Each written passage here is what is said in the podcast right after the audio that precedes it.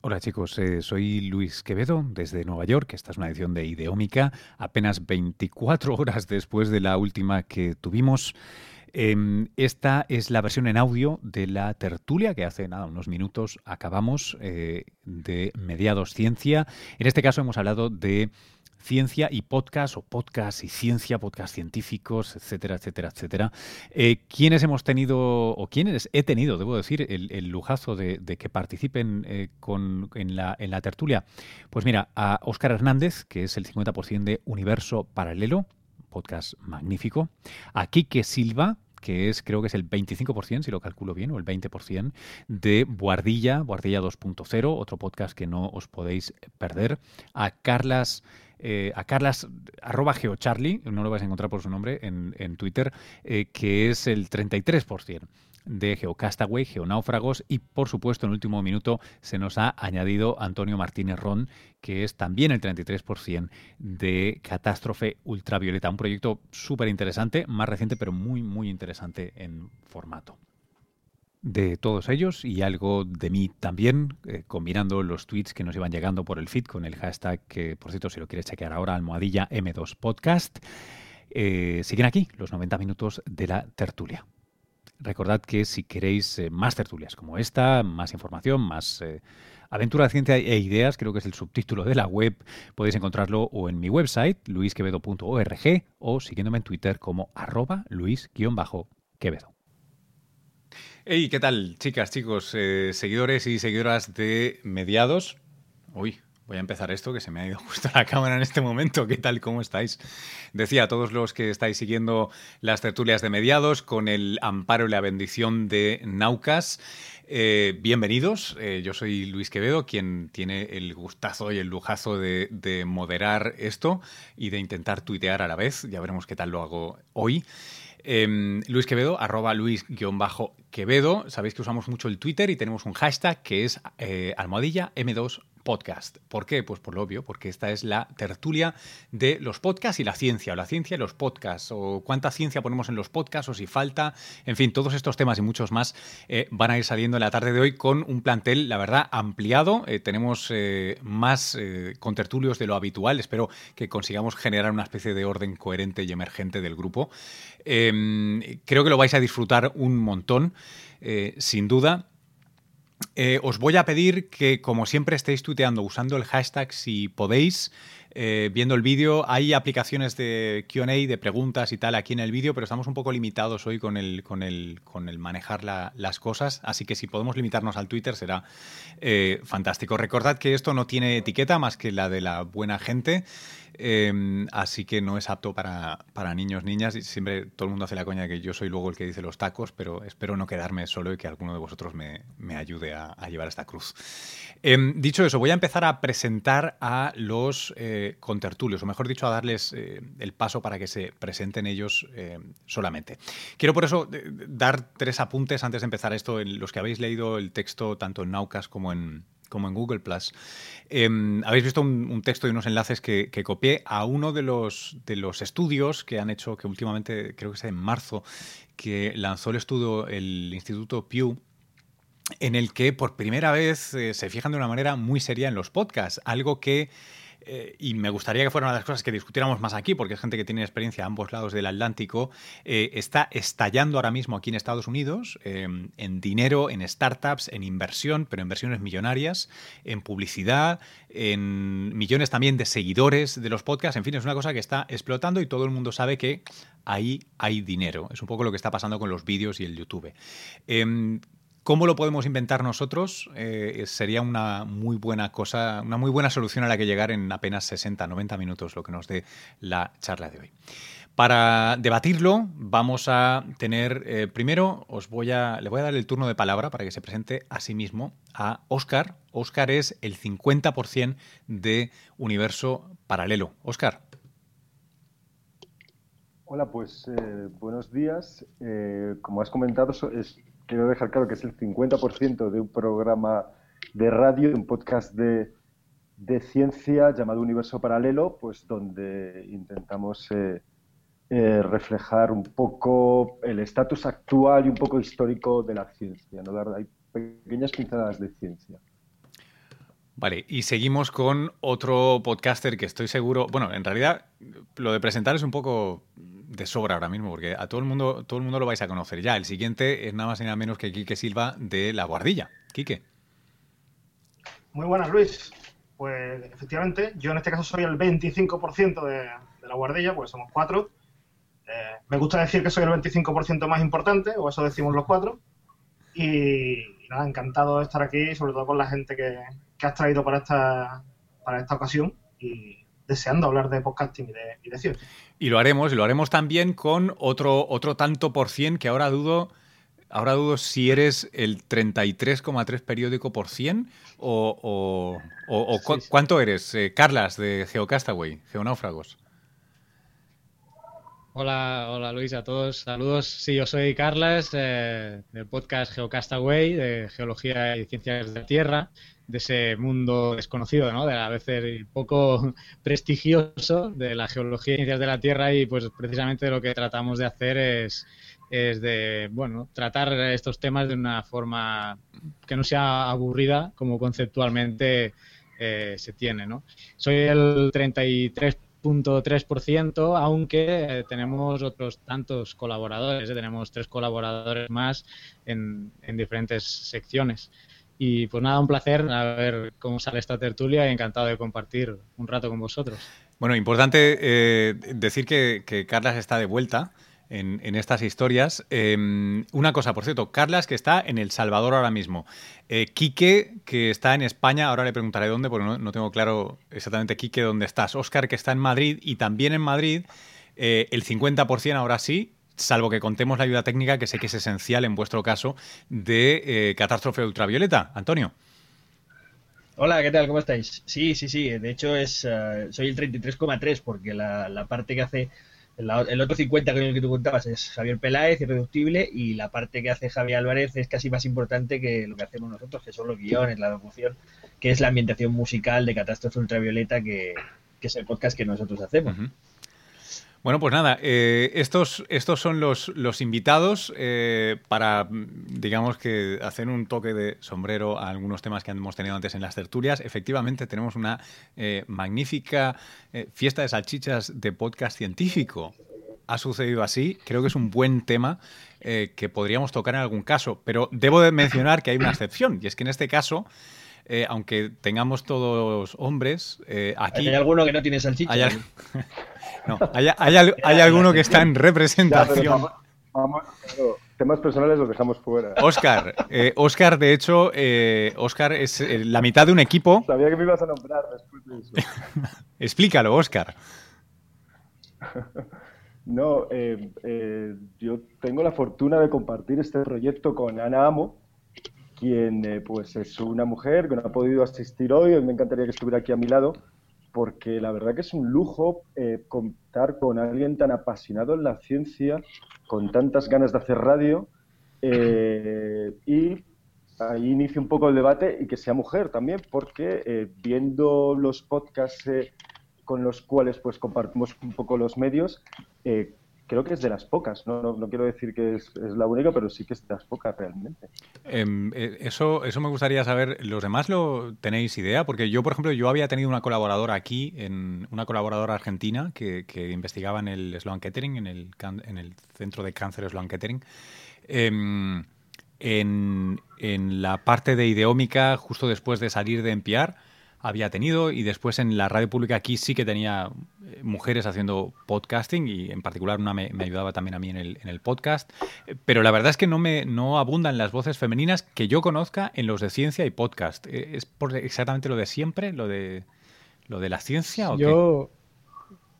aparte del, de la compañera de, de Oscar que yo conozca, hay otra chica que se llama Ángeles Gómez que tiene un podcast que se llama Feedback Ciencia. Ella colabora con con América Valenzuela en, en, el programa que tienen en, en, Radio Española, de Ciencia al Cubo, creo. Claro, bueno, si, si contamos radio, podcast, sí. Si contamos radio.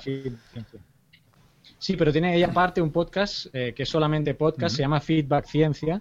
Esta es la, una de las chicas que conozco que divulga ciencia en podcast y luego que yo conozca había, y porque creo que hace unos meses han dejado de emitir, otro programa que se llamaba el Radioscopio, no sé si os suena, sí. de Ray Granada, que ahí estaba una chica también involucrada, que hace unas semanas que no se me actualiza el feed, no sé si esta palabreja la vamos a hablar luego, el feed, Sí. eh, pero eh, no se me actualiza, no sé si han dejado de emitir, son las dos únicas chicas así como podcast, aunque esta era de Ray Granada también y formaba parte de una radio, pero yo lo escuchaba como podcast, no sé los demás si conocían alguna más, yo sí no, no conozco.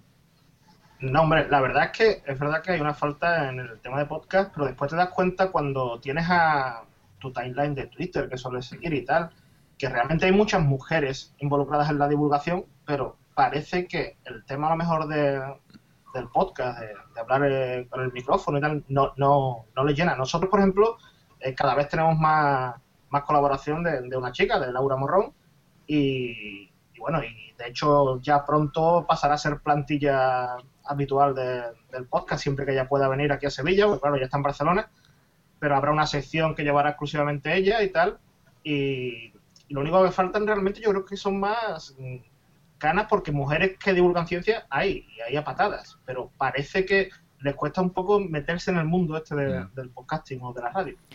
Em, oye, eh, Antonio, salvo que tengas algo que decir sobre esto. Yo, yo esto es un berenjenal en el que prefiero no meterme, porque bien. siempre termina formándose un flame que, que no acabo de comprender, porque todos queremos que haya más mujeres en, en la divulgación, en el podcasting, y a veces eh, erróneamente se nos culpa del hecho, como si, quiero decir, como si no hiciéramos, eh, hiciéramos una eh, Un club. labor de impedir activamente que, que hubiera mujeres, cuando sería justo al Mm. revés, ¿no?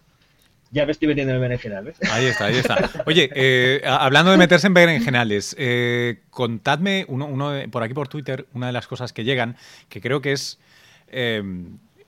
bu- bueno le, va a pasar a mucha gente que es oye en esto del podcasting yo seguro que os preguntan a vosotros no me encantaría hacerlo cómo empiezo sobre todo eh, claro, como no es un programa de radio, no, vas a una estación, no vas a una, radio ya hecha, te lo tienes que, construir. Hay muchas maneras de entrar en esto del, podcasting. ¿Vosotros tenéis un, un manualillo que, o un grupo de consejos que le podéis dar a la gente como a decir, mira, pues... eh, para este presupuesto puedes hacer esto, para empezar esto, si lo quieres hacer más en serio esto, Eh, ¿qué pensáis? A mí me encanta que me hagas esa pregunta, Luis.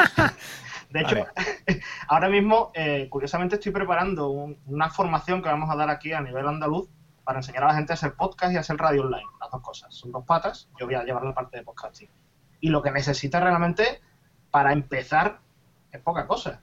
Es un ordenador o una grabadora, o sea, algo para grabar el sonido, y un micrófono, que un micrófono puede ser al principio tan sencillo como un micrófono que te cueste eh, 7, 8 o 10 euros, pero después ya tú mismo te vas mm, imponiendo el, mejorar. Nosotros empezamos realmente con unos micros que nos costaron, creo que fueron 7, 8 euros, y teníamos los cuatro los mismos, sin mesa de mezcla, eh, y al final empiezas. Realmente lo que necesitas es un micro, un editor de audio, sobre todo para editar un poco el audio que tiene, y un ordenador. Después ya tiene la parte de publicarlo, que tienes que buscarte un servidor y tal, pero realmente los medios para comenzar, para empezar, son pocos. Después ya lo que tú te quieras implicar y lo que tú quieras eh, gastarte en, en. Oye, sería, sería muy bueno que por la parte de Twitter, quien tengáis manuales favoritos, recursos favoritos, URLs de. Mira, esta es una lista cojonuda como Starter Kit, ¿no? Para empezar estas cosas, si la, si la tuiteáis con el hashtag sería, sería cojonudo. A los que, a los que tengáis eh, algo así, eso estaría muy, muy chulo para que tengamos ese capítulo, ese capítulo hecho. Oye, os puedo pedir, ya sé que esta sería la típica, el típico tema, la típica pregunta de 90 minutos cada uno, pero no, no lo tenemos. Pero contadme dos cosas. Y voy a empezar por una, luego os digo la otra. ¿Cuál fue el primer podcast que escuchasteis? ¿Y os acordáis? ¿Y os acordáis de lo que pensasteis? ¿De, de qué, qué era aquello? Si quieres empiezo yo, que soy el, el- el menos aficionado al mundo del podcast, Venga. me temo, entre todos, porque al final eh, escucho muy pocos podcasts españoles por una cuestión de tiempo también, y porque no, porque no puedo oírlos en el coche, porque tengo un coche muy viejo que todavía no tiene esas tecnologías tan guays No tiene ruedas. y tal. Es el tronco móvil. y no podcast. Y además cada vez conduzco menos, con lo cual pues tampoco tendría tiempo. Y lo primero que yo escuché, y hace ya bastantes años, cuando estaban empezando, fue Radiolab. Y Radiolab fue el, el, el referente que hemos tenido desde el principio, cuando hicimos Catástrofe Ultravioleta. Yo cuando escuché aquello me quedé absolutamente patidifuso porque yo había trabajado mucho tiempo en la radio y me parecía que estaba por encima incluso del nivel de, los mejores programas de radio que había escuchado. Estaba a otro nivel en narrativa, en recursos, en la forma original de contar las cosas, en, las músicas, eh, en los puntos de vista, era una, pasada. Y por mi cabeza no se pasaba nunca hacer un podcast, pero Irreductible insistía, tenemos que hacer algo juntos, tal. Y yo dije, si hacemos algo, tiene que ser como este y como esto salvando las eh, siglos luz de distancia. Mm. Pero, y entonces eh, cuando reclutamos a Javier Álvarez y nos pusimos a hacerlo a nivel más, eh, pues eso, con, creaciones propias, con músicas, con, todo este tema y, ese es un poco mi referente, el, Radio Lab. Luego he intentado escuchar muchos podcasts, hay algunos también americanos bastante buenos, sobre todo son los que más me, me atraen y, en general no me acabo de enganchar, me, quedo un poco falto de, algo más. Yo, una cosa que me, que me planteo, porque creo que eh, algo o, historias similares a, la tuya, entre todo el mundo que lo esté viendo, más de una habrá, pero... Eh, claro, lo primero que me viene a la mente es, claro, tú, hablas de, de, uno de los programas de más prestigio de una de las radios públicas de más prestigio de Nueva York. Eh, no de un podcast. Claro, lo hacen 40 personas. Claro, lo hacen 40 personas en una estación de radio que tiene décadas de existencia y que, en fin, que, o sea, cuenta con Robert Krulwich, que es un tipo que lleva 40 años en la tele y en la radio y tal cual, y luego este chaval, Jata Bumrat, que ha, ascendido a la figura de semidios o genio de las ondas, eh, pero que resulta que es músico eh, de formación. pues claro, es el, es el, trabajo de un huevo de gente, ¿no? En, en NPR está ocurriendo yo aquí en Nueva York y flipas de la de gente que hay y los recursos que hay y de todo, ¿no? Em, ¿Vosotros creéis que necesariamente para llegar allí hay que... Em, o sea, ¿hace falta eso? Porque, por ejemplo, aquí un caso que ha habido que se llama Serial, que, igual es una cosa de poco interés, mm. honestamente, para quien no esté viviendo aquí, pero es básicamente una investigadora, una periodista, ha hecho periodismo de investigación sobre un caso que sucedió en 1999 de un alguien lo cargaron, voy a decirlo, eh, culparon, no, charge, ah, lo, que sea. Bueno, lo culparon, lo, fue a la cárcel por haber matado a su novia, supuestamente, ¿vale? Y es un caso que nunca quedó claro y tal cual. Bueno, pues en una serie de capítulos ha analizado esto haciendo entrevistas a la gente y tal. Solo podcast, no radio. Viene de la radio ella, pero no lo ha hecho en la radio. Em, y, ha reventado los 5 millones de descargas por, por capítulo. Ha sido un pelotazo eso. Claro, Em, sí, en España también se ha ¿Ah, Vale, pues entonces, ese es el primer podcast que hace estos números. Luego tenemos a, Adam Carola, que empezó haciendo podcast y también peta los números, tiene un imperio de medios. Eh, hay cómicos aquí que tienen, bueno, cientos de miles de descargas eh, y generan un dinero tremendo con podcast, o sea, micrófono de este tipo en el garaje de casa. Em, ¿Hay algún caso de éxito de ciencia en Estados Unidos? Éxito de ciencia. Bueno, el que decía Antonio, lo que pasa es que, claro, es un programa de radio. de descargas em, los que yo conozco con más descargas son programas de radio que además hacen podcasting. O sea, Radio Lab, que es un programa bastante de, de ciencia, aunque no estrictamente todo, pero tal. Science Friday, que es más de, un talk show, ¿no? De, ciencia. Hay uno nuevo ahora que se llama Invisibilia, no sé si lo conoces. Yeah. Sí, pasa es que no es, no es, mi. de psicología. No, me gusta. Bueno, no lo sé. Eh, es, el tema es de psicología, sí, pero... Eh, y, eso sí que es un podcast nativo, ¿eh? no es programa de radio. Ahora están empezando a hacer lo contrario, que es hacen podcast, los testean y luego los usan para rellenar radio en, ciertos sitios. Eh, pero empieza a haber esta, esta revolución. ¿no? Lo más interesante es que hay gente con perfil muy alto que está directamente lanzando podcast, porque como controla todo el dinero que les va a entrar por los anuncios y tal. Pero bueno, perdóname, no, no quería eh, derrapar tanto. Quería escuchar, Carlas, por ejemplo, ¿qué, cuál es tu primer podcast? ¿Tú que llevas tiempo en esto? Pues eh, mi primer podcast que recuerde no, no, es de ciencia. Por cierto, ¿me veis? Porque yo cuando hablo no sé. no te preocupes. te vemos, te vemos. Ah, vale, vale. Eh, eh, fue un podcast que creo que todavía lo emiten, que se llama PodZap, que era como un podcast de podcast, como un zapping, pero de, podcast. Y, fue el primero que escuché porque cuando me, interesé por los podcasts, no, es muy curioso, pero no sabía que había podcast en español. Y entonces buscando en Google eh, podcast español, fui a parar a, PodZap. Y quizá fue, fue un poco mis inicios, ¿no? De ciencia, del, de que recuerdo es, es los conoceréis todos, son los podcasts de, Ciencia Es, de Ángel Rodríguez Lozano.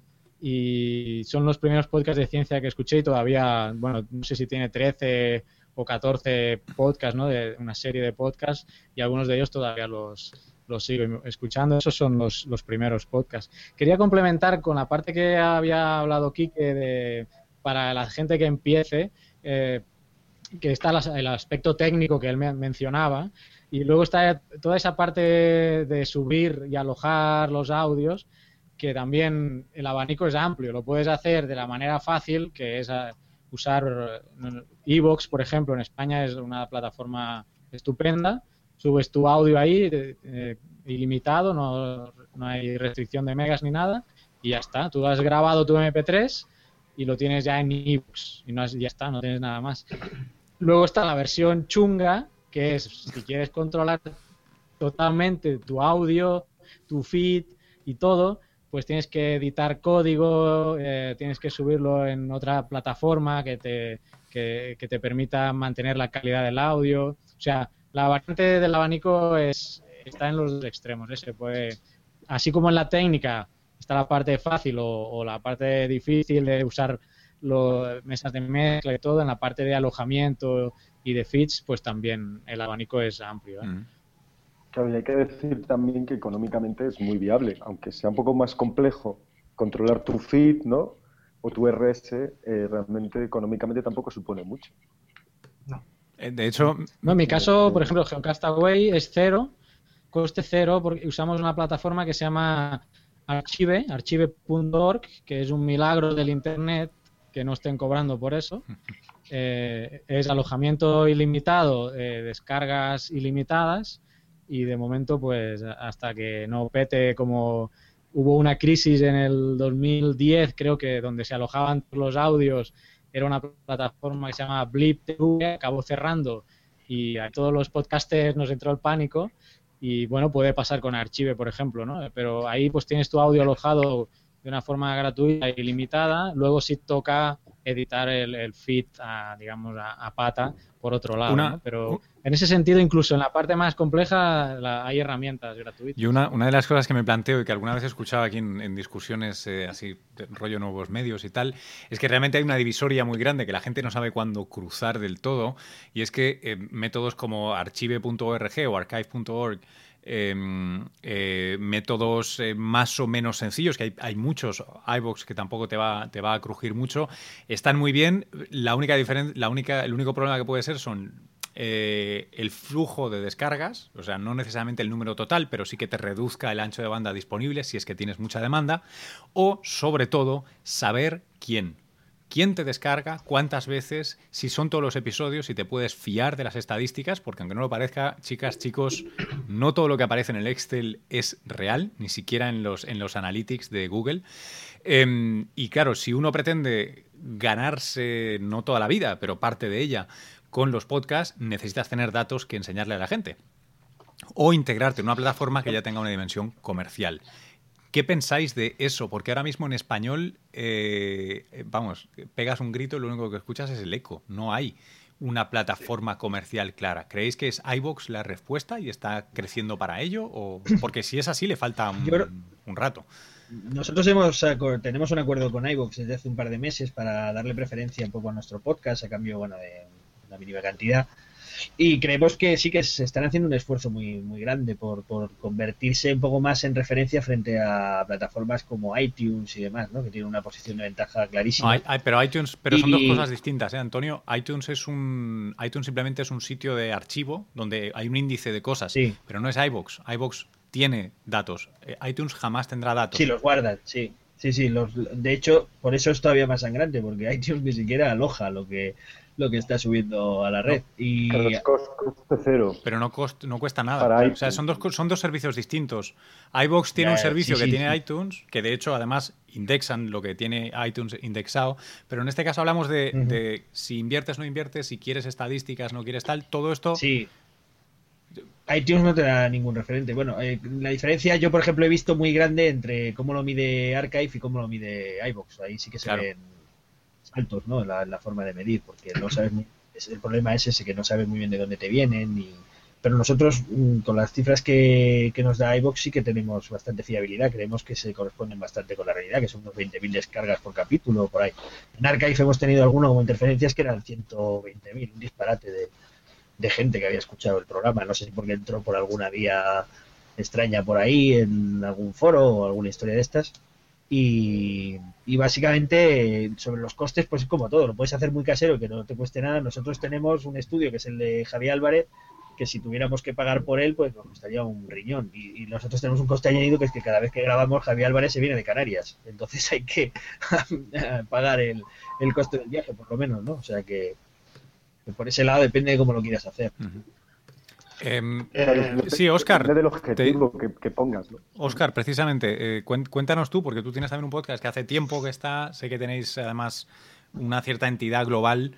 Em, ¿cómo, lo, ¿Cómo lo hacéis vosotros?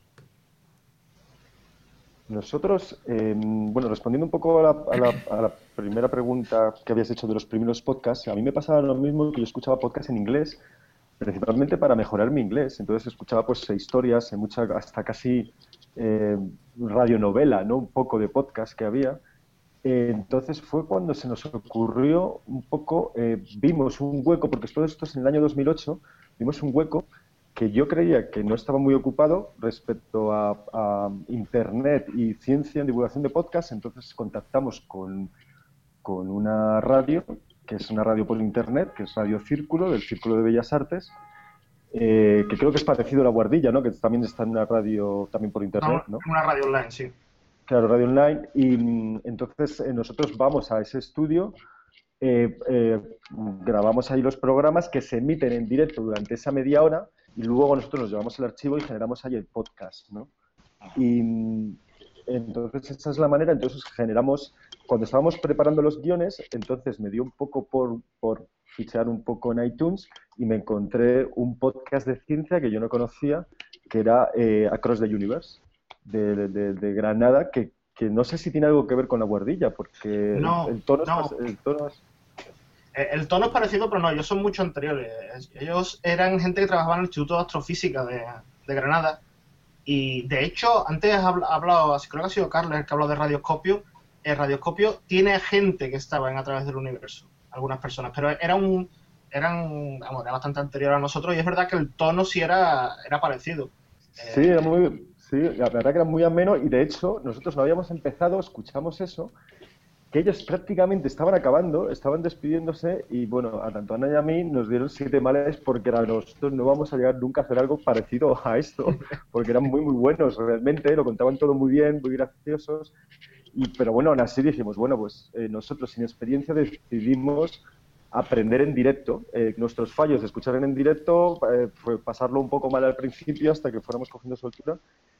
Y al final, pues bueno, ahí, ahí estamos situados muy modestamente, pero dando nuestros contenidos. Pero quería mencionar eso, que nuestra primera experiencia de podcast en castellano fue Across the Universe, que nos, nos, nos flipó, nos encantó. ¿En qué plataforma estáis? Eh, perdón, el hosting. Nosotros, sí. Nosotros estamos en hosting, estamos en Libsyn. Veníamos de, de, de una plataforma Forcer que nos estaba dando muchos problemas con el RSS porque lo, cambiaba de repente, de repente iTunes nos decía que no nos encontraba. Nosotros lo vemos más cómodo que estar directamente en iBox porque desde ahí podemos manejar tanto iTunes como iBox a la vez, ¿no? No tenemos que estar subiendo en un sitio y en otro. Y la verdad que es... Eh, estamos muy contentos. Llevamos muy poquito, llevamos tres meses con Lipsyn y, y la verdad que, que, bastante, que bastante bien. ¿no? Solo cobran por subir, no por las descargas. Si de repente algún programa nuestro pues lo peda, pues no vamos a tener que pagar más. Con Forcer hemos tenido algún programa que ha tenido más éxito del normal, que pues ha podido tener pues, muchas descargas entonces teníamos que ir pagando. A la semana nos iban ya poniendo un mail, has agotado tus descargas, pum, otras vez, otras 5.000 descargas, pum, otros 20 euros. Entonces, claro, al final pues eh, teníamos que limitar nuestra, nuestra inteligencia y nuestra capacidad para no ser tan buenos, claro, porque si no nos arruinamos. Eh, pediremos, pediremos, intentaremos hacer también, agregar algunos de los consejos y enlaces a servicios y cosas que, que funcionan bien. Eh, como antes decíamos, como antes Quique ha tenido el, detalle de tuitear el manual, yo creo que hay más cosas que podemos ir tuiteando y tal en diferentes blogs y tal y cruzarlo. Em, tú ahora has mencionado una cosa que es cuánto te costaba la semana tener cierto éxito. ¿Esto es un hobby de lujo relativo de un divulgador con incontinencia verbal? O, o, dicho de otra manera, ¿os cuesta o cobráis por el podcast? Nosotros, a nosotros ahora mismo eh, nos cuesta. A la, pregunta de si esto es un hobby, alguien con incontinencia verbal, eh, en mi mail privado con el cual yo creo que me has invitado, si te fijas, se llama Wannabe. Y viene un poco y viene un poco también de eso, ¿no? Que realmente no, es, decir, no es un hobby, esto es un medio bastante difícil. Hay gente muy, muy preparada, muy profesional que se dedica solamente a eso. Tanto Ana como yo somos físicos y tenemos nuestro trabajo como licenciados en físicas, ¿no? En la industria, en la investigación. Entonces, claro, al final, pues estamos entre los dos mundos y acaba siendo, pues, como, pues, prácticamente sí, como un hobby hecho de la manera más profesional posible. Pero ahora mismo es verdad tuvimos un año eh, un año y medio un patrocinador eh, que el dinero lo filtraba el Círculo de Bellas Artes, a nosotros nos llegaba un poco parte, entonces con eso todavía eh, pues podemos seguir diciendo que el coste es coste cero, porque todavía nos queda un poco para pues para pagar Lipsin y para para bueno y ningún coste más. Y para, pagar siempre que viene alguien a la, a la, radio pues por supuesto invitamos a unas cervezas posteriormente y tal. Pero bueno eso ya eso es coste absolutamente cero porque oye y el resto ¿dónde estáis en esta divisoria eh, repíteme la pregunta, Luis. sí, sí, sí, si os cuesta, si invertís dinero os proporciona dinero. Eh, luego podemos hacer justificaciones espirituales, ¿eh? de si os llena, os satisface, os pasáis muy bien y tal. Pero eh, yendo a las pelas, déjame que saque el catalán que llevo dentro. ¿Llegáis a menos o a más a final de mes con esto del podcast? hoy día igualados, realmente. Es decir, nosotros al principio gastábamos poco dinero o ninguno. Tuvimos la suerte de que un oyente de pronto nos llama, me, vamos, me contacta a mí un día y me dice, mira, tengo una mesa de mezclas para ustedes y cuatro micrófonos, que nos las regalaba. ¿Vale? Entonces ahí fue cuando ya decidimos invertir un poco. Además era una mesa de mezclas bastante buena, de, de 12 canales, cuatro micros profesionales. El tío se lo había comprado porque quería hacer podcasting. De pronto se, le fue el gusanillo y dijo, esto que lo utilice alguien y es la mesa que seguimos utilizando hoy día. Y ya empieza a, a gastar un poco de dinero. Nosotros, por ejemplo, a la pregunta de dónde alojamos, nosotros lo vamos, alojamos en nuestro propio servidor, un servidor que tenemos contratado. Lo que sí enlazamos después, por ejemplo, es en iVoox y a partir y a través de ese servidor, pues todo lo que llegue por iTunes o llegue por cualquier otra plataforma nos lo cuentan de ahí. Que por cierto, ahí sí tengo que decir que creo que iVoox sí o iVoox sí ha mejorado mucho últimamente porque yo al principio me costaba mucho creerme las estadísticas de de Evox, pero comparándolas con las del servidor, son casi calcadas. Es decir, el servidor me cuenta los accesos a la MP3 que suelen ser eh, el mismo del rango, en torno a un 5 o 6% más menos con Evox. Entonces nosotros el dinero realmente no lo gastamos en el alojamiento web eh, y poco más, bueno, cuando hay que comprar material, afortunadamente la gente sí hemos tenido suerte y en épocas puntuales nos han donado bastante dinero a través de, donaciones y ahora mismo tenemos un dinero bien a buen recaudo ahí por si hay que comprar más, más equipo o dar un salto más. Eh, Antonio. Nosotros eh, tenemos un modelo en el que de momento es ruinoso, pero tiene vías de, empezar a, ser no rentable, pero por lo menos mantenerse por un lado tenemos el patrocinio de la Cátedra de Cultura de, la Universidad del País Vasco y de Euskampus, que bueno nos, nos, dan un dinero que nos vale para pagar lo que os decía antes, eh, los gastos de desplazamiento, porque cada uno de los podcasts pues es una inversión que si, eh, en tiempo y trabajo, que si lo cuantificaras en dinero, pues de ahí vendría lo que digo de ruinoso, ¿no? Porque a lo mejor cada uno de ellos te lleva un par de meses de entrevistas, de ir a sitios, eh, de, escribir el guion a lo mejor te lleva una semana entera, ¿no? Porque son muy complejos, muy trenzados y demás. Pero además estamos encontrando, pues eso, ayuda, como contaba hace un momento Quique, de gente desinteresada, que es maravilloso. Por ejemplo, la web eh, de catástrofeultravioleta.com la montó Arnau Sanz porque era un oyente que era muy fan del proyecto y nos dijo, oye, os echo una mano si queréis, porque esto tiene pinta de que en algún momento será eh, crecerá más. Eh, por ejemplo, Carlos el Rojo de, de Adesgana nos hizo el diseño del logo y de la web. Y ahora hemos encontrado un modelo que pensábamos que era un poco locura y resulta que funciona, que es el de los micropatrocinadores. En lugar de aspirar, como hacíamos al principio, a que llegara una supermarca eh, y nos patrocinara el podcast, de repente hemos encontrado que hay gente, pues oyentes que tienen una pequeña empresa y que deciden invertir 300 euros para patrocinar un capítulo concreto. Hemos tenido el primero, nos lo patrocinó el bar de debajo de donde grabamos, de casa de Javi, que se llama Viva Chapata.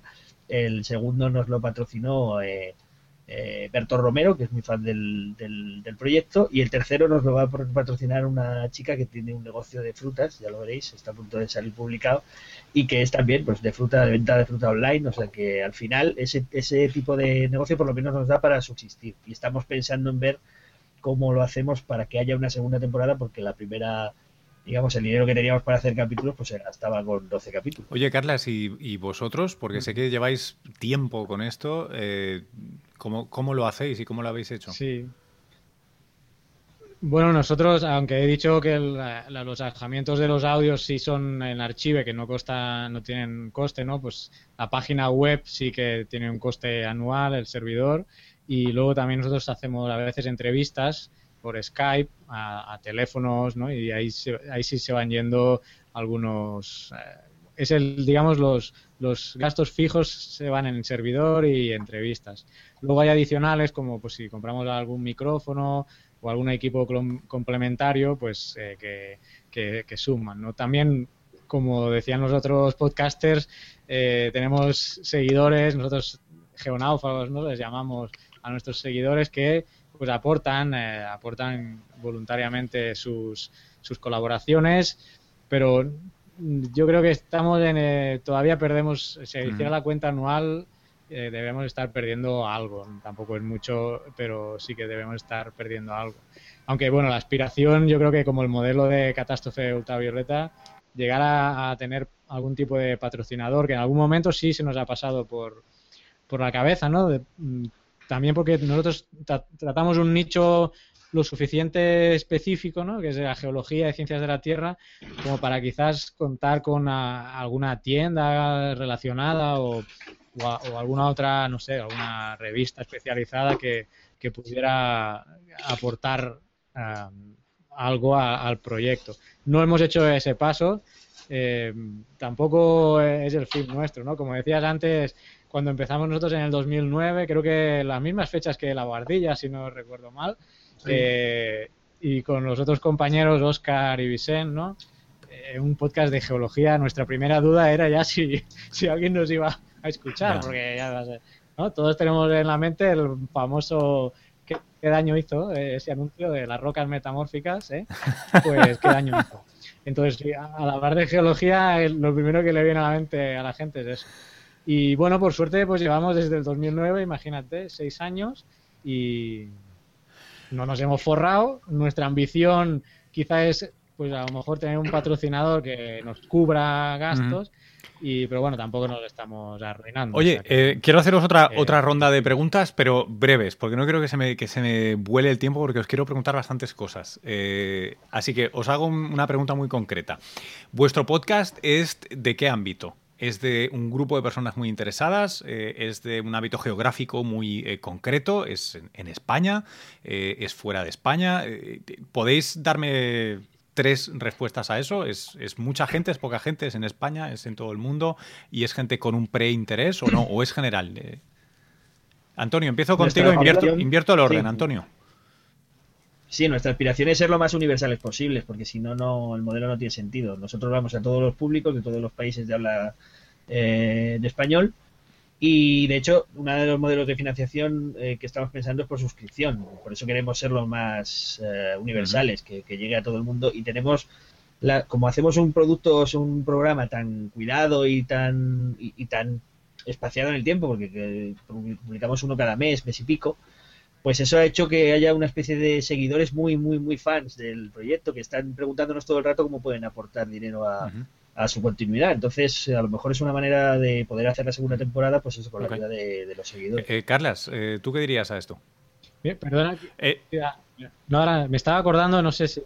porque Enrique Ganem, precisamente, sé que en un tiempo. Que, por cierto, que nos ha dejado, que nos ha dejado colgados, porque dijo que vendría, pero, pero no ha vuelto a responder.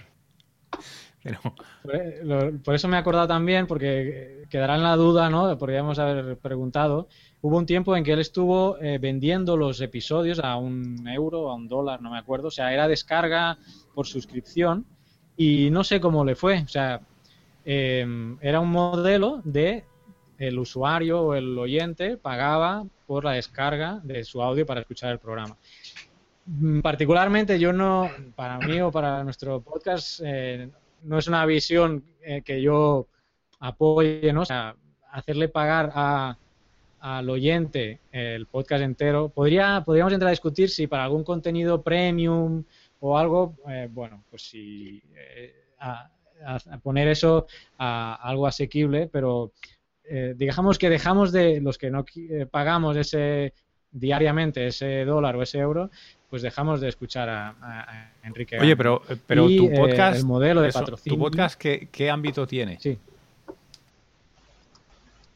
Nuestro, el ámbito de podcast es también de habla hispana. Tenemos muchos oyentes que nos escriben de Sudamérica, de Perú, de, México también. y, en España también hemos visto, hemos detectado que, que incluso algunos institutos, y eso nos ha llenado de orgullo, ¿no? que han usado algunos de nuestros programas para, para que los alumnos lo, escuchen, ¿no? Mm. Eh, recuerdo ahora, por ejemplo, Marisa Castiñeira, que tuviste en, en otro mediados. Eh, de profes. En el tema de, educación.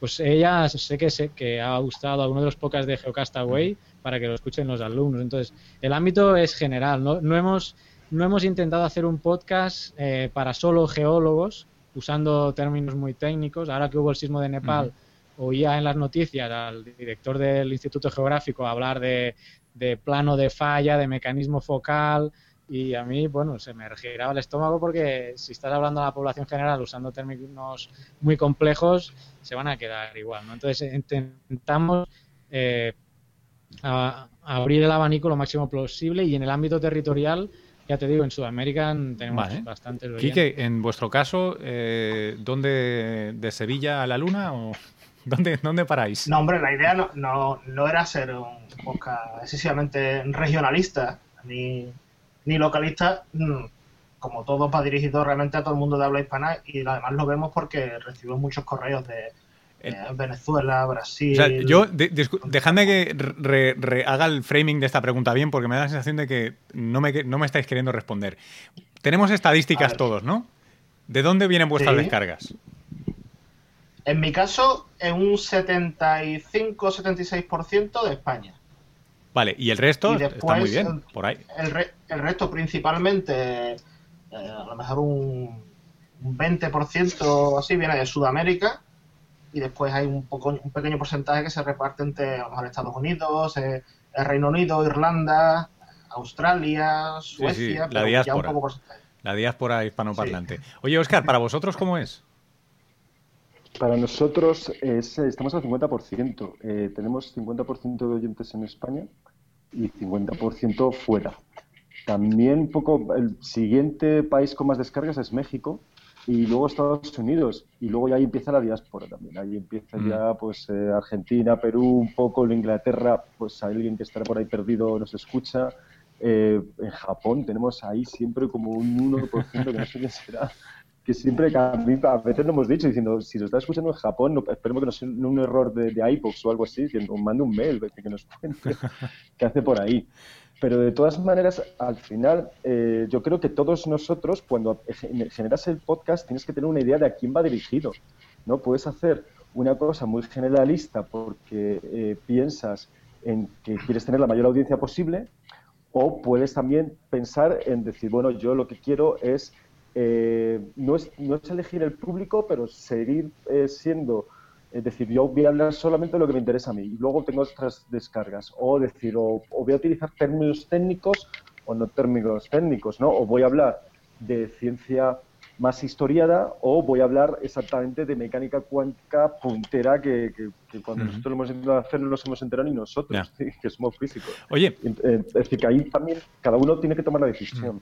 Yo me estaba ahora planteando que yo os hago preguntas, pero yo no respondo. Eh, yo, estoy en calidad de quinto podcaster aquí.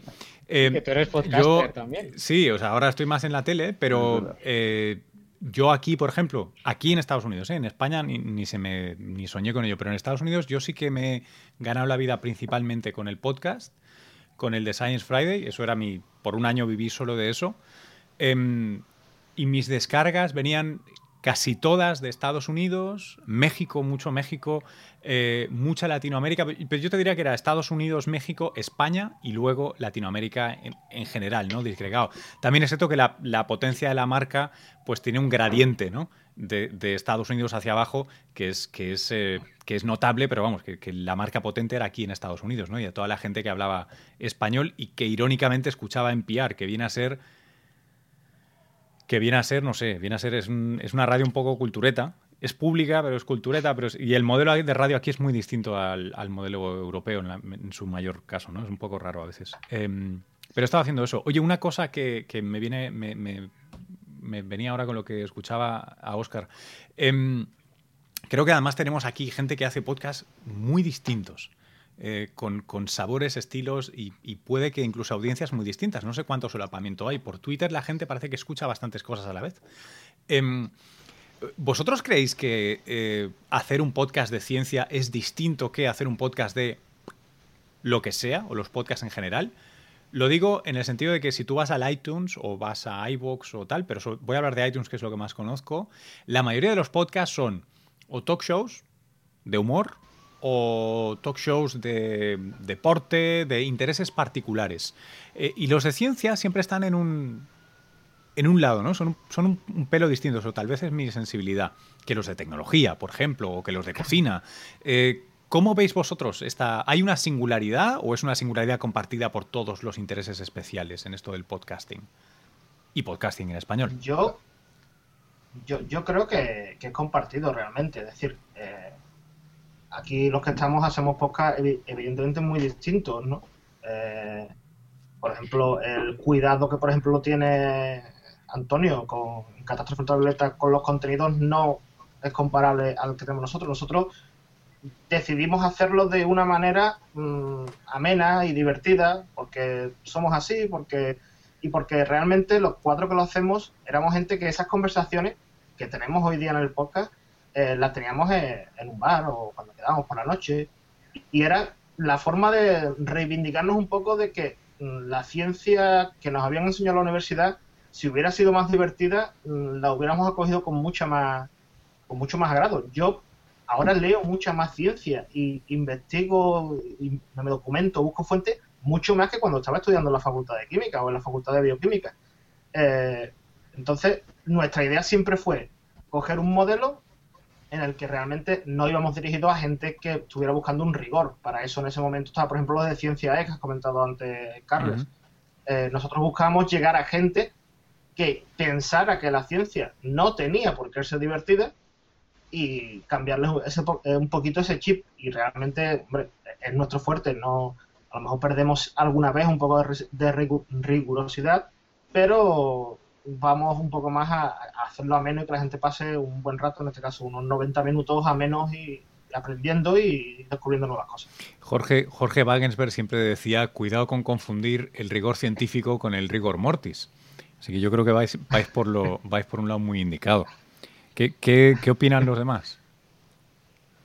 Pues nosotros, desde luego, eh, tenemos más cuidado con lo que viene porque están más elaborados, digamos, porque tienen más elementos, que si la música y tal, pero ya lo habéis escuchado alguno que es un cachondeo el programa y en parte eh, la gracia de eso lo buscábamos, el formato eh, que queríamos era que fuera igual de fresco que suena la NPR, ¿no? Que cuando hablan Coolrich el otro que están de WhatsApp, de repente algo sucede repentino y no, no tiene ningún sentido.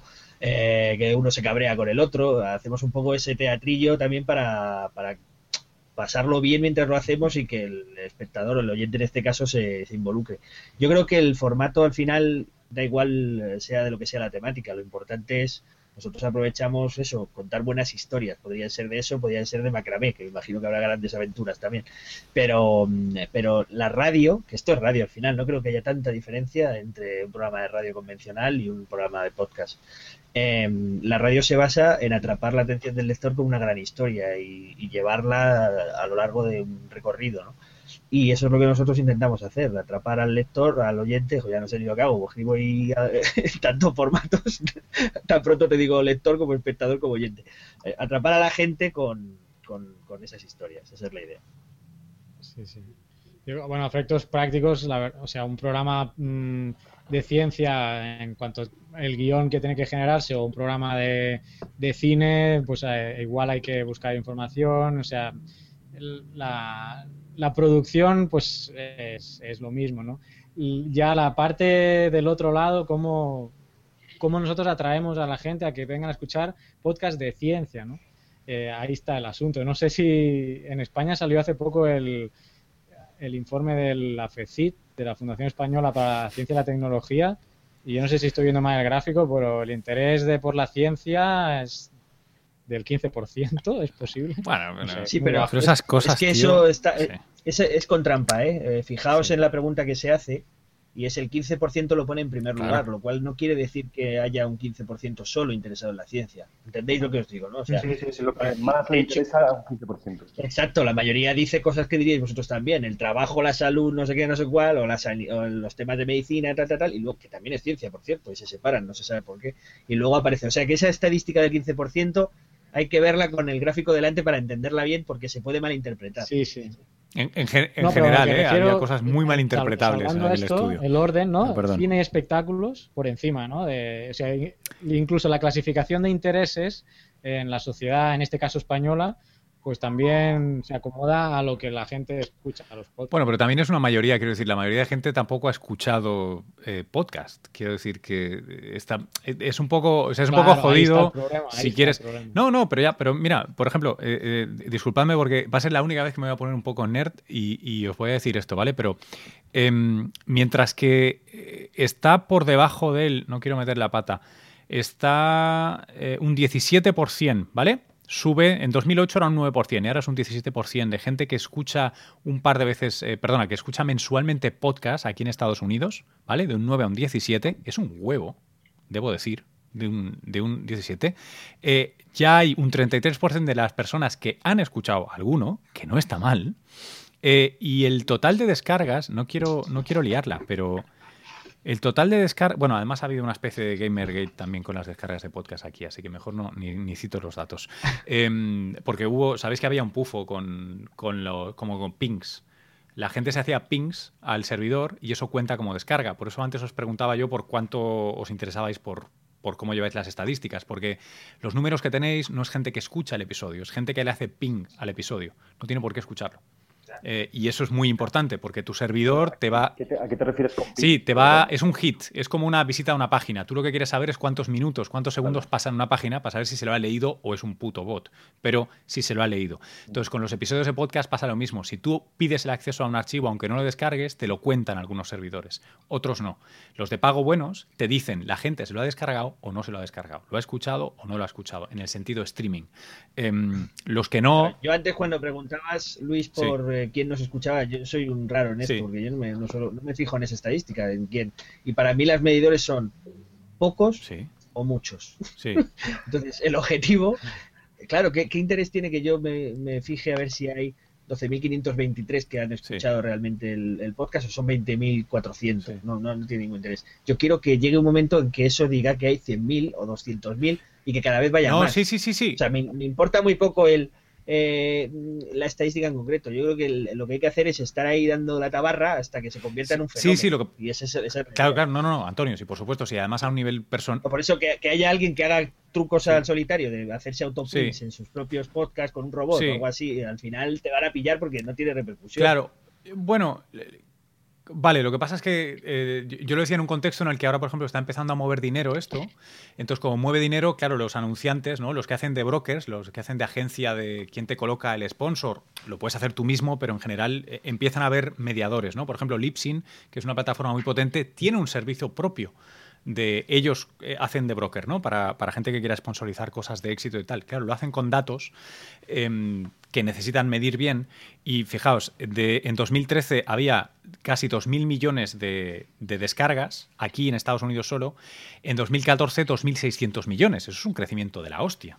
Entonces, hubo un poco de escándalo porque al parecer como hay cada vez más dinero, hay cada vez más trampas, ¿no? Es como lo de los hackeos. Hace 5 y 10 años eran menos, ahora cada vez hay más actividad y más tal. Entonces, pero bueno, el modelo de los que estamos aquí esta noche, no ninguno es aspira, eh, creo, a llegar a ese gran mercado de medidores, de publicidad, de no sé qué, no sé cuántos, sino incluso nosotros, por ejemplo, activamente queremos saltarnos ese, ese, sistema. Por eso buscamos al del mercadillo que nos patrocina, en vez de ir a la, marca de nosotros. Y, ese es un, y ese es un temazo. Eh, una, de todas maneras, dime, dime. De todas, de todas, perdón. No, bueno, es que quería hacer una puntualización a lo que ha dicho Antonio, porque eh, el problema, yo creo que el principal problema que tenemos, por lo menos los que estamos aquí en España, es que realmente nos es muy difícil encontrar un buen medidor de estadísticas. Pero aparte de eso, Antonio antes dijo el tema de la, de, la suscripción, que también Carles comentó lo que hizo Enrique Gannen con el explicador, eh, haciendo una suscripción. Yo el principal problema que le veo a esa vía para ganar dinero, para monetizar o para rentabilizar la creación de este tipo de contenido es técnica, es decir, eh, las soluciones que hay es que cada podcast tenga su aplicación y la persona que sea si paga ahí, pero lo suyo sería que en, un podcatcher de cualquier tipo, como Downcast o como Pocketcast, estuviera la opción de que alguien pudiera poner un contenido premium y decidir pagar por él. Ponérselo fácil a, la persona que lo va a escuchar. Si le tenemos que poner a una persona que, por ejemplo, Lipsync lo hace así, Lipsync te crea una aplicación para ti, pero esta aplicación solamente permite escuchar tu podcast. Entonces, la limitación técnica la veo en el sentido de que si fuera tan fácil coger el móvil, suscribirte a los que quieras y alguno tenga eh, contenido premium, directamente ahí lo puedas pagar como pagas una aplicación en la App Store o en el Google Play. Entonces, cuando te he comentado eso, Antonio, quería comentarlo porque para mí realmente la limitación es técnica. Sí, pero fíjate que nuestro modelo, por ejemplo, no es como el muro de pago eh, cerrado y sin filtros, que este contenido solo lo puedes escuchar si lo has pagado. No, nosotros decimos, este podcast lo puede ver todo el mundo, pero necesitamos que X gente nos, nos, nos ayude para seguir. O sea, no, no es eso, porque también podríamos hacer contenidos premium que solo fueran a través del correo, ya nos inventaríamos algo, porque eh, alguna manera hay, pero no es eso porque eh, ese debate también está en la prensa digamos, eh, digital, de si pones un muro demasiado fuerte y eres un, medio que aspira a ser influyente, necesitas universalidad. Y si pones muros a tu propio contenido, la vas perdiendo, con lo cual pierdes influencia. bueno, Realmente lo que más te interesa es que se, que se escuche cuanto más mejor y luego que haya una parte que sea tan partidaria de lo que haces que te ayude. Claro. Claro, es, la, es la cola de la campana de Gauss, ¿no? Y cuando más te escuchen, pues habrá una parte de, tu audiencia que esté dispuesta a colaborar. De todas maneras, cuando estáis hablando de iBox, eh, yo creo que no estamos comentando que iBox al menos hace un año me llegó un mail para hacer una suscripción premium. Yo no la hice como oyente, pero se podía hacer una suscripción premium, creo que era de 5 euros al mes, para que no metiera publicidad en los podcasts que alojamos todos, ¿no? Porque nosotros de esa publicidad no cobramos nada, pero sí que hay veces que yo voy a escuchar a ver cómo quedó tal programa, o porque muchas veces que no me acuerdo de, nada de lo que hablamos, y entonces doy al play y me sale ahí leche puleva, no sé, y, de repente eh, veo que hay una suscripción premium ya ahí que te quita la publicidad. Entonces eso ya también es un camino, ¿no? Es un camino de de poder generar algún, algún feedback, ¿no? Algún, algún dinero ahí.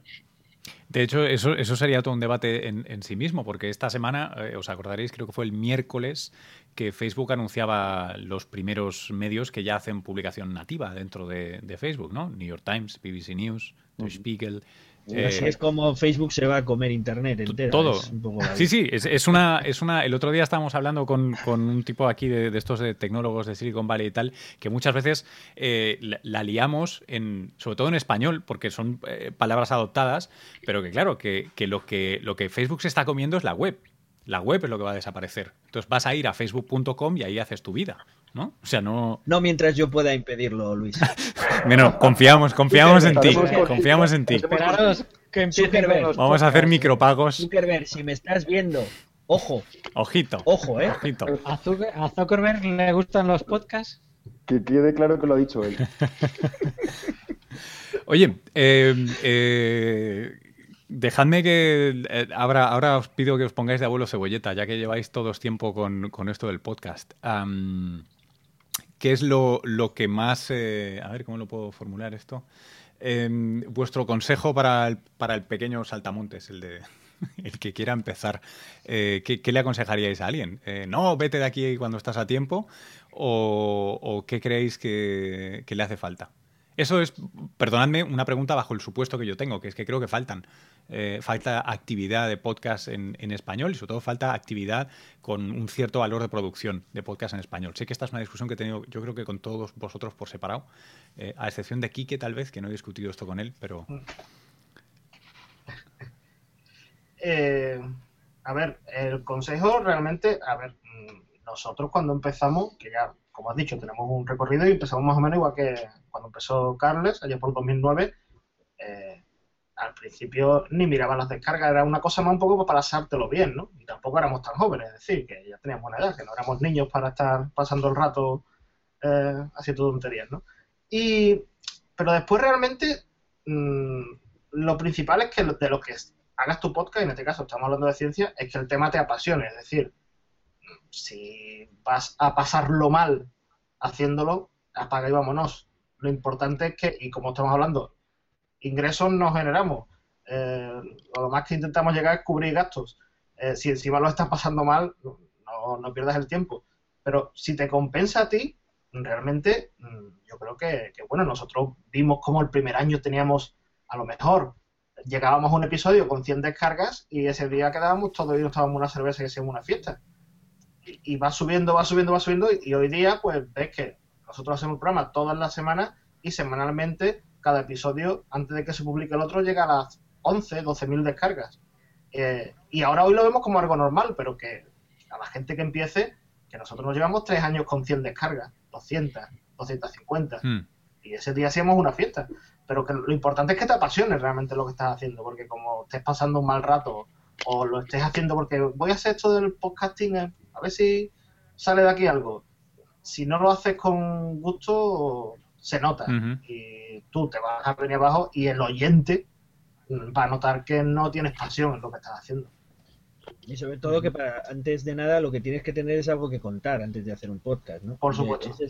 Esa es, la primera historia. Y luego plantearte cómo contarlo de la mejor manera. Yo creo que ese es el secreto. Si, eh, ser cuidadoso, no, no, no, no decir, voy a, voy a hacer esto de, como un micrófono y nos ponemos a hablar. Y ya se nos ocurrirá de qué hablamos, que es muy típico del podcast aficionado, ¿no? En general. Oye, así no, fue, así fue nuestro, nuestro primer episodio, eh, Antonio, fue así de realmente. pero, ya lo porque yo no, sí, pero porque yo no pude convencer a los otros tres de que yo quería hacer uno de ciencia, pero ellos querían hablar de sus cosas.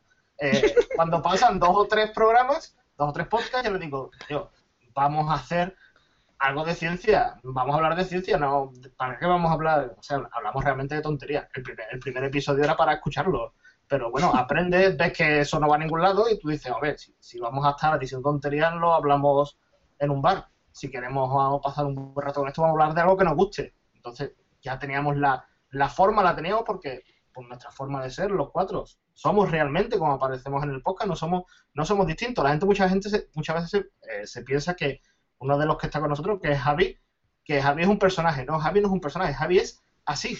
O sea, es tal cual.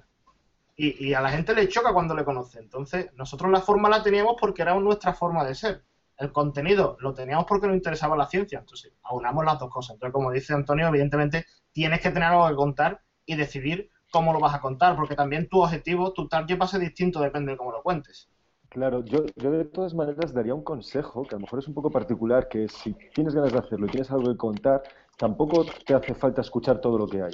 Porque si no, primero, te, puedes acomplejar y segundo, entonces intentas hacer algo tan tan original que se te va a ir la olla, entre medias, ¿no? Es como el... el, eh, nosotros conocemos el podcast de, Geocast, eh, de geología y nuestros dos últimos programas, por ejemplo, han ido de geología. Entonces a mí se me ocurrió diciendo, a ver qué ha dicho esta gente. Pero cuando estaba escuchando dije, a ver, es que me, estoy rayando porque no quiero hacer la misma pregunta, pero, pero si no hago la misma pregunta, entonces deja de ser interesante. Entonces dijo, mira, no lo escucho y lo hago a, mi manera. Entonces, eh, yo eso es un consejo que daría a los principiantes, que no salgo bien en escuchar lo que hay, que se lancen y que, y que al final todos somos individuales, ¿no? Y que tenemos nuevas mm. ideas. Oye, una, una pregunta de colectividad casi. Em, sois, además de que seáis gente que esté en el social media y que esto del podcast necesariamente tenga una dimensión, ¿no? De, que hay una audiencia, interactúas, correos electrónicos y tal. Em, esto de que estemos ahora cinco que hacemos podcast, yo la verdad que estoy en horas bajas en cuanto a esto del podcast, me dedico a otras cosas ahora, pero, pero vamos, la gente que... Eh, ¿cuán, ¿Cuán normal es? Y sobre todo, lo que me interesa ahora es un poco la perspectiva de la lengua en, español, porque todos tenéis, eh, ¿no? Eh, en todas partes, no, solo es en España.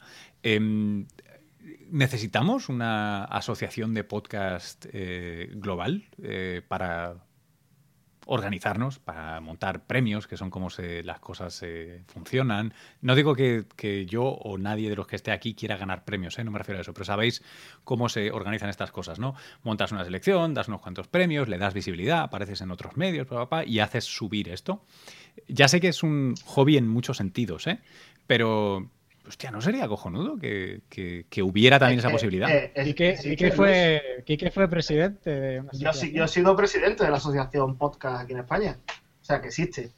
Es verdad que no, no acaba de, tener la dimensión que, que tendría que tener, pero hace cinco años que se organizan premios, se intenta que tenga una, una, una difusión, se intenta realmente, lo cierto, y bueno, yo fui presidente y una de las razones por la que cuando acabó mi mandato decidí no seguir es que yo no estaba contento con lo que había conseguido. Es decir, yo quería darle una dimensión al podcasting en España distinta siendo presidente de la asociación que no conseguí, por lo que sea, por, porque yo lo hice mal, porque la gente no se implicó, por lo que sea.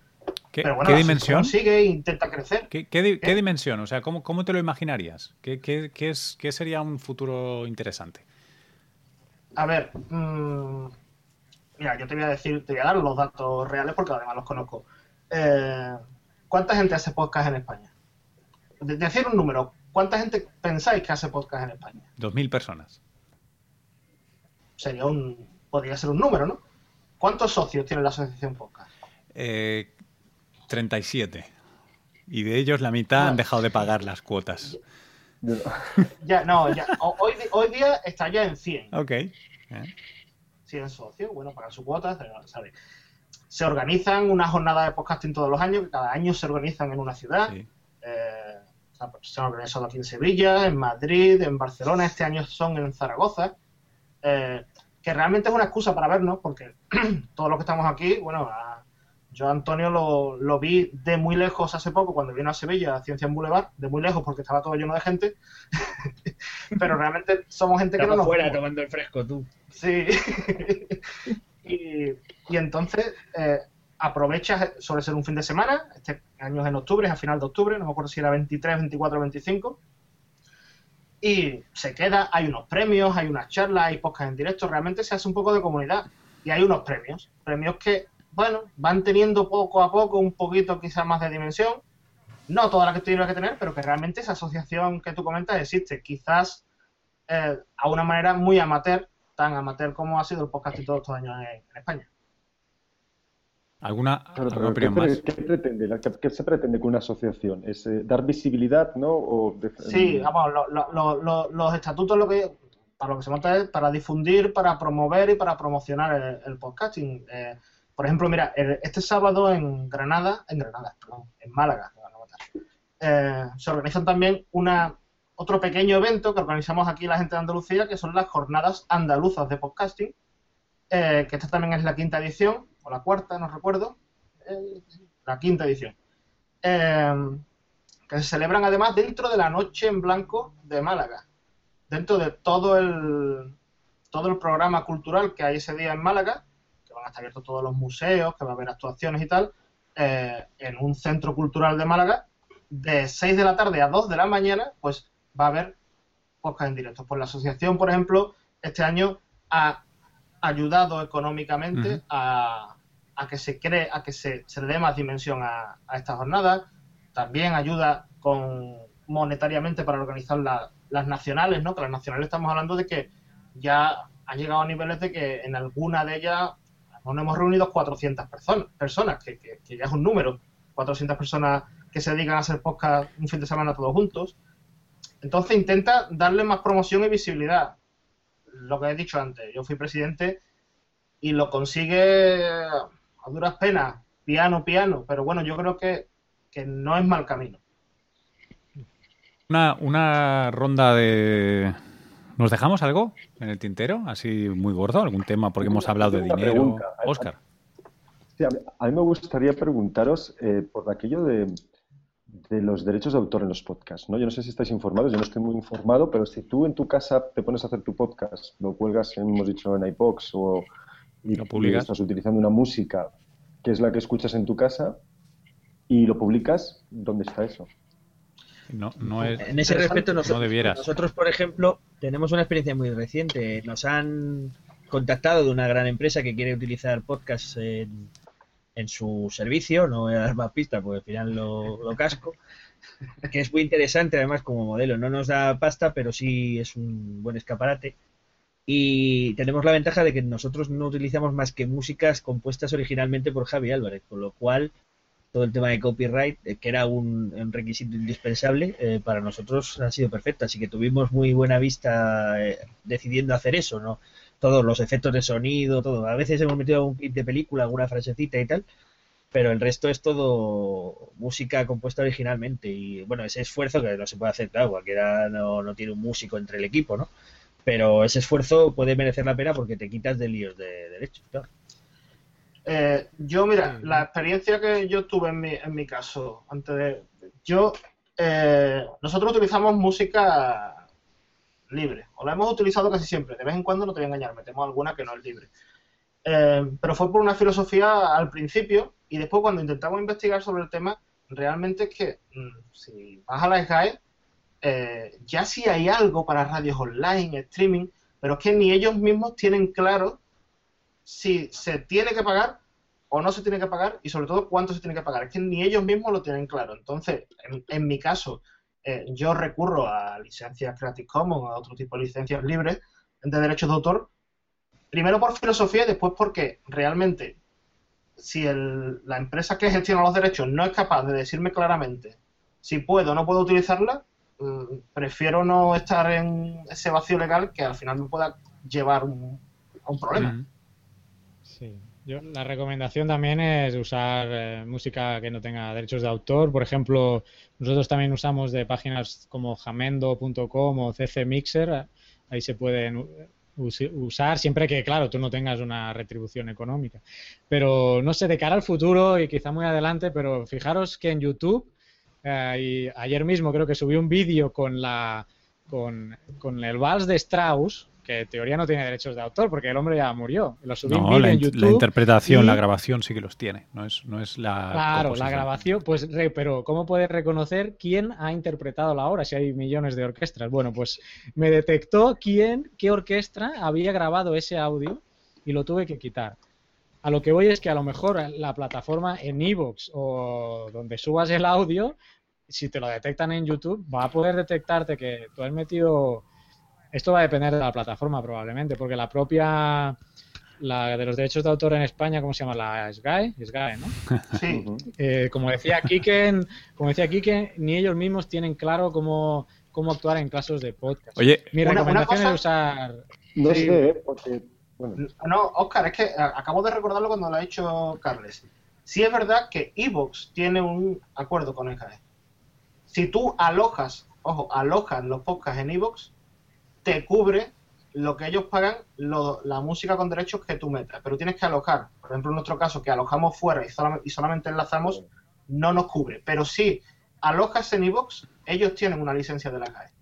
Yo lo, lo, pregunto también porque estamos teniendo nosotros un problema actualmente eh, con, con, ellos y entonces es un, es decir, no, nos importa mucho la verdad, eh, porque al tener una radio, yo me he informado que nuestra radio online sí que paga las GAE, entonces estamos cubiertos con eso. Entonces, quien, lo, quien nos ha mandado ese mail, pues seguramente no sabe la asistencia de Radio Círculo, del Círculo de las Artes y que está todo ahí. Entonces, tenemos que responder ahora, pero ya que estábamos haciendo esto del pequeño saltamontes, pues es un muy buen consejo los que habéis dado de utilizar. Hay gigas y gigas de música eh, libres de derechos de autor actualmente. Sí, sí. Se puede hacer la música con la boca también. Claro que sí. Da- Es una- golpeando, una opción. Yo lo hago- haciendo el Buena ritmo. Buena, parte de los efectos de catástrofe ultravioleta, fijaos, son mis onomatopeyas. En plan, estas cosas. Oye, eh, antes, antes de hacer antes, antes de hacer la ronda de, de despedida, eh, eh, creo que no nos hemos dejado nada así muy gordo, muy corto en el tintero. Eh, paralelamente, la verdad, ¿Puedo decir una cosa? Una, una- sí, pero ¿lo quieres decir aquí, en- aquí en el Hangouts o? No, que como hablábamos de los premios, la. Sí, hombre, solo rápido, rápido. La gala de premios de los de los podcasts en Estados Unidos se ha celebrado en Las Vegas Sí. a todo lo grande. Sí.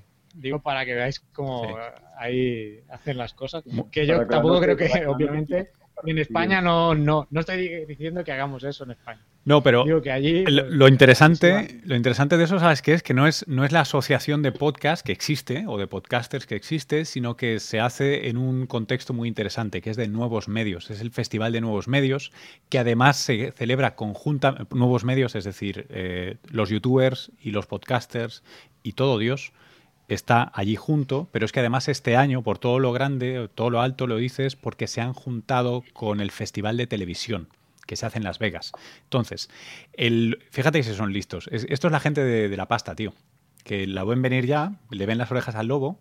Entonces, lo que han hecho es seducir e invitar con dinero y el lujo de Las Vegas a toda la gente del Festival de Nuevos Medios.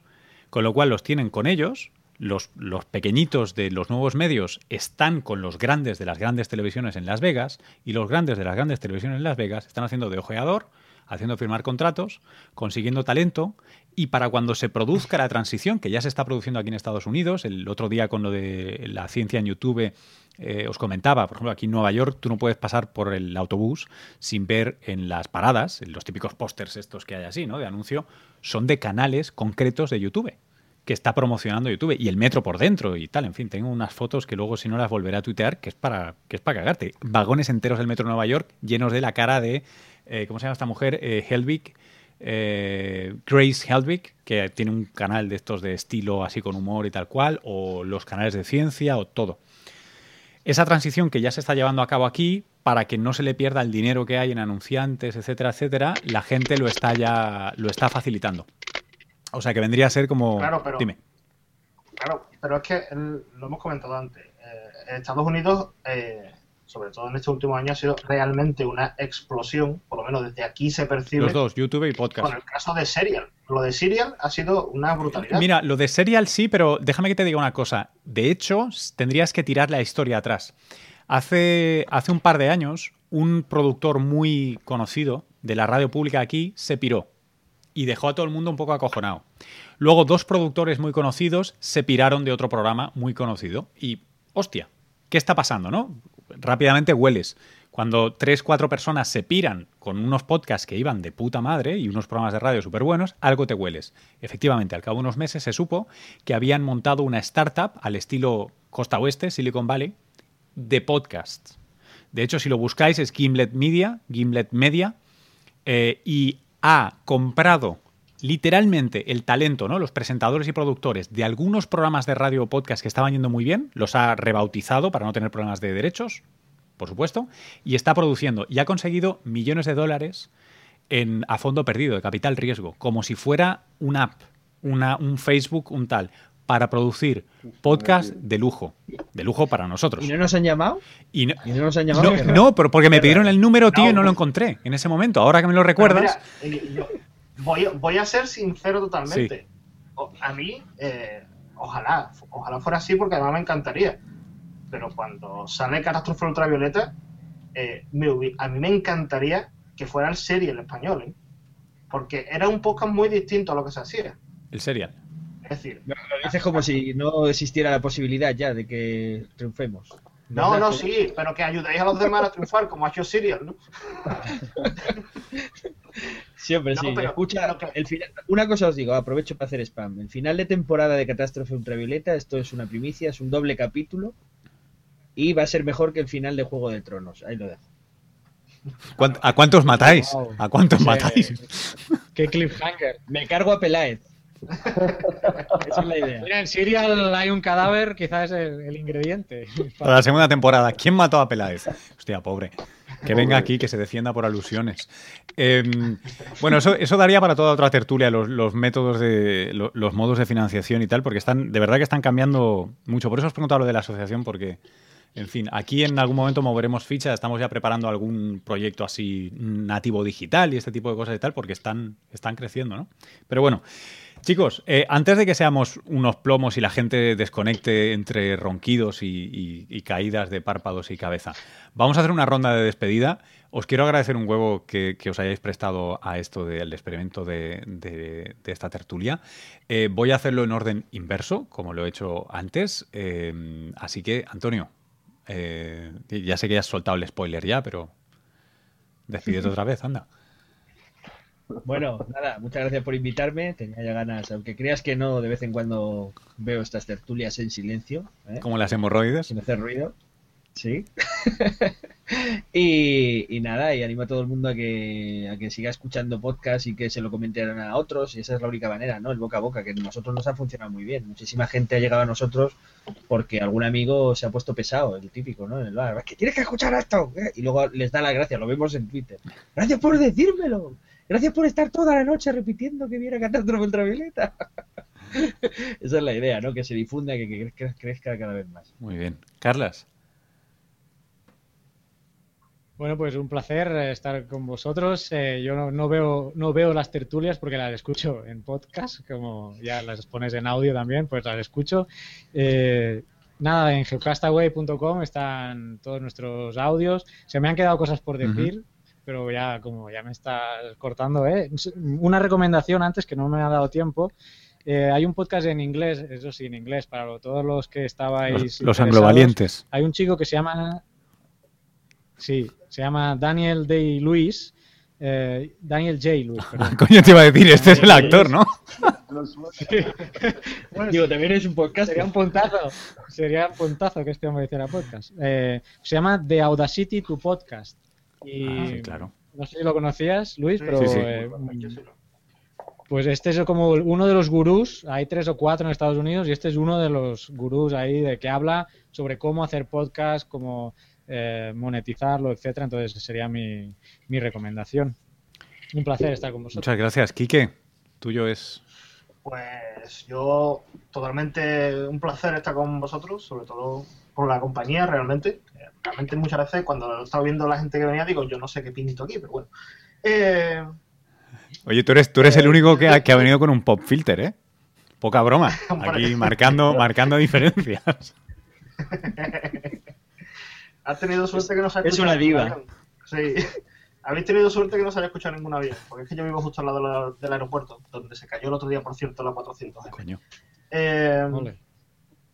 Entonces, lo- yo lo que quiero decir, que la gente que esté interesada por la ciencia, que ponga en, en el buscador podcast ciencia, que vaya a, a a iTunes, es que hay una barbaridad. Yo escucho podcast de ciencia, pero yo, por ejemplo, todos no lo escucho porque básicamente no, no, no hay tiempo literal en mi vida, pero que eh, la gente que quiera escuchar eh, podcast de ciencia va a encontrar lo que le interese, en inglés, en castellano, todos los idiomas. Eh, es decir, que además para, para practicar inglés eh, suele venir muy bien. Yo suelo escuchar, eh, eh, no, hace, creo que hace tiempo que no lo escucho, que hacía eh, este hombre, uy, el inglés, el Beatle físico, Ah, el de... Ya, de, Ah. de Infinite Monkey Cage. sí. Eh, el físico, dice. Pensé que decías el de, Cos- el de Cosmos, pensaba que decías. no, no, ese, ese no es Beatle, ese es Black Power. Eso es Tiene un funky. podcast, Star Talk. Sí, es Star Talk. Entonces, que la, la gente que se que le apasione la ciencia, que busque en iVoox, en iTunes, que hay mil cosas. Y, y yo que tengo debilidad por catástrofe ultravioleta y a la gente que escuche catástrofe ultravioleta. Oye, por cierto, o- y, si, y si os abruma, eh, esto de iTunes, iBox y buscar en soledad y no saber si habéis escogido lo más adecuado o lo mejor, o en fin, no os desesperéis, dejad los antidepresivos.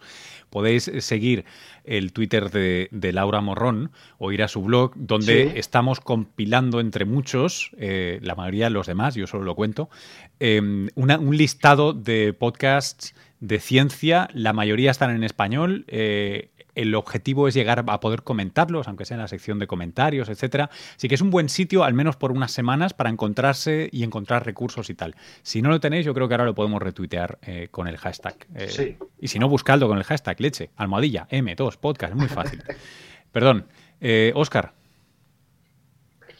pues lo primero agradecerte la invitación, ha sido un placer conocer a todos estos, bueno, participar aquí, conocerse a todos personalmente y, animar a todos eh, que esto del podcast es fantástico, súper divertido, no solo de ciencia, ciencia pues es una parte, se puede hacer de muchísimas cosas y como mención, creo que fue en Finlandia, ¿no? Eh, no sé si es en Finlandia, Suecia, hace dos, tres meses han cerrado ya las radios, eh, todas las radios van a ser digitales, que estamos hablando de una cosa absolutamente, creo yo, de futuro. ahora mismo, pues claro, hay que convivir con todos los medios, pero eh, esto tiene mucho futuro y aparte es, muy, muy divertido. Así que animo a todos para hacerlo y un placer haber estado con vosotros. Pues muy bien, pues hasta aquí llega esta primera edición. Vamos a por una vez ser más o menos puntuales y acabar en una hora, pues las once y media creo que van a ser los que estéis en España, cinco y media de la tarde para los que estemos aquí en la costa este, eh, en, en Nueva York o lo que sea. Eh, que muchas gracias eh, por escuchar esta y ver esta tertulia, escucharla si estás en el podcast. Eh, no puedo insistiros suficientes veces en que le echéis una ojeada al post este que ha hecho Laura Morrón, porque por una vez, cada tantos años sucede, ¿no? recuerdo hace un tiempo que Alex Fernández Muerza hace unos años hizo una lista que durante muchos años ha servido de referente, ¿no? que, fue, que fue muy utilizada. Eh, en fin, que sigamos con, esto de los, de los podcasts, sobre todo los que lo hacéis también como, como vosotros y algún otro que, que, no ha podido estar hoy y que hubiera sido bueno, tal vez para una siguiente edición. Acordaos que todo esto lo hemos hecho sin ánimo de lucro, así que SGAE que no nos venga a buscar las cosquillas porque no hemos cobrado un duro, nos ha costado dinero todo esto, somos, somos de los buenos. Eh, muchas gracias por vuestra atención. Yo soy Luis Quevedo desde eh, el otro lado del charco, para la mayoría de vosotros, junto con Carlas. Eh, que estamos aquí expatriados, acordaos de nosotros de vez en cuando, cuando os pongáis una tapita con jamón, con un vinito, algo así. Es un instante, ¿os acordáis? Nos llegará. En fin, que muchas gracias y hasta la próxima tertulia, eh, a la que le pondremos un tema y un título en breve. Así que seguidnos en Twitter, arroba luis-quevedo, o incluso mejor, en naucas.com, donde posteamos con al menos unos cuantos días de antelación las siguientes tertulias. Eh, lo dicho, hasta la próxima.